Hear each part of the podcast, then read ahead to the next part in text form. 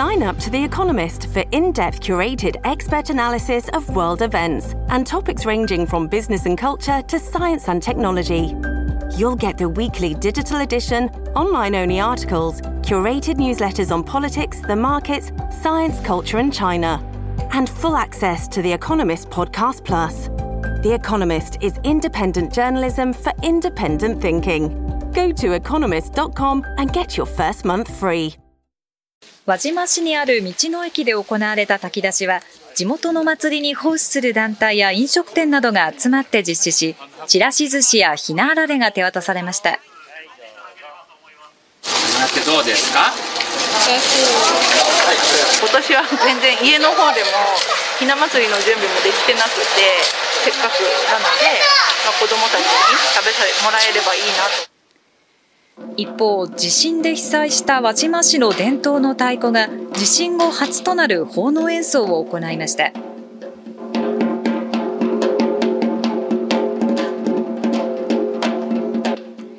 3日白山市の白山姫神社で奉納演奏を行ったのは輪島市名舟町の伝統芸能御神女太鼓です。上杉謙信の軍勢を打ち払ったことが由来とされ輪島市で400年以上受け継がれてきた太鼓ですが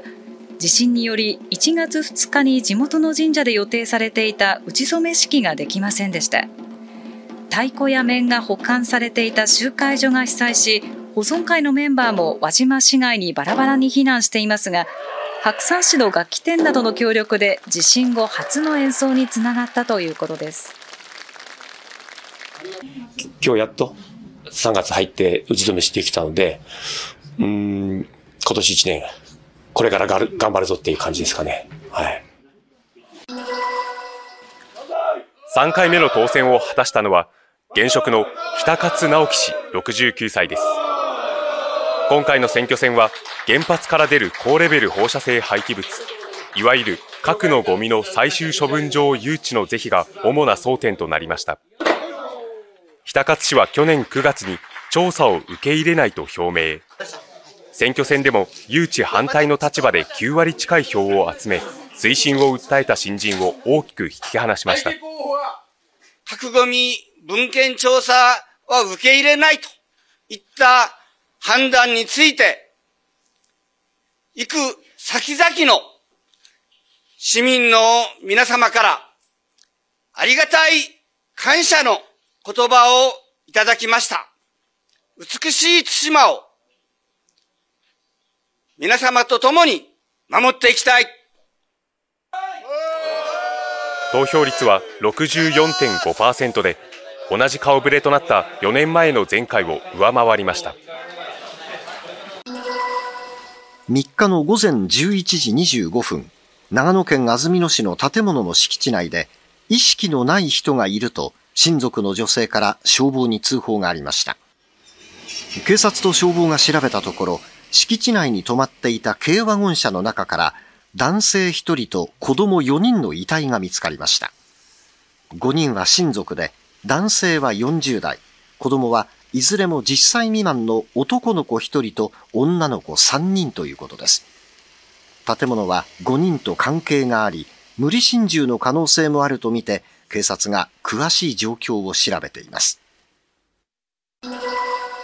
ロイター通信によりますと、ハマスの代表団は3日、エジプトのカイロに到着しました。イスラエルとハマスの交渉は、6週間の戦闘休止や、人質とパレスチナ人囚人の交換などの内容が浮上しており、早ければ3日にも始まるとの見方も出ていました。こうした中、イスラエルメディアは、イスラエル側が3日に代表団を派遣することは拒否したと報じました。イスラエルが要求している人質の生存者リストなどについて、ハマス側が提出を拒否していることが理由として挙げられており、交渉は入り口から波乱含みの展開になっています。エルサレムでは数千人が首相公邸の前に集まり、人質の即時解放を訴えました。病院に搬送された人々の多くが銃撃されていたとの証言もあり、真相究明を求める声が高まっています。警察によりますと、自称会社員の加瀬七重容疑者は、昨日午前3時半ごろ、銚子市の住宅で42歳の男性の背中を刃物で刺し、殺害しようとした疑いが持たれています。男性は背中から血を流し病院に搬送されましたが、命に別状はないということです。加瀬容疑者は逮捕された後、取り調べを受けている際に、机の上にあった書類を引き裂くなどしたとして、公文書危機の疑いでも逮捕されました。加瀬容疑者は殺人未遂の疑いについて黙秘しているということで、警察は経緯を詳しく調べています。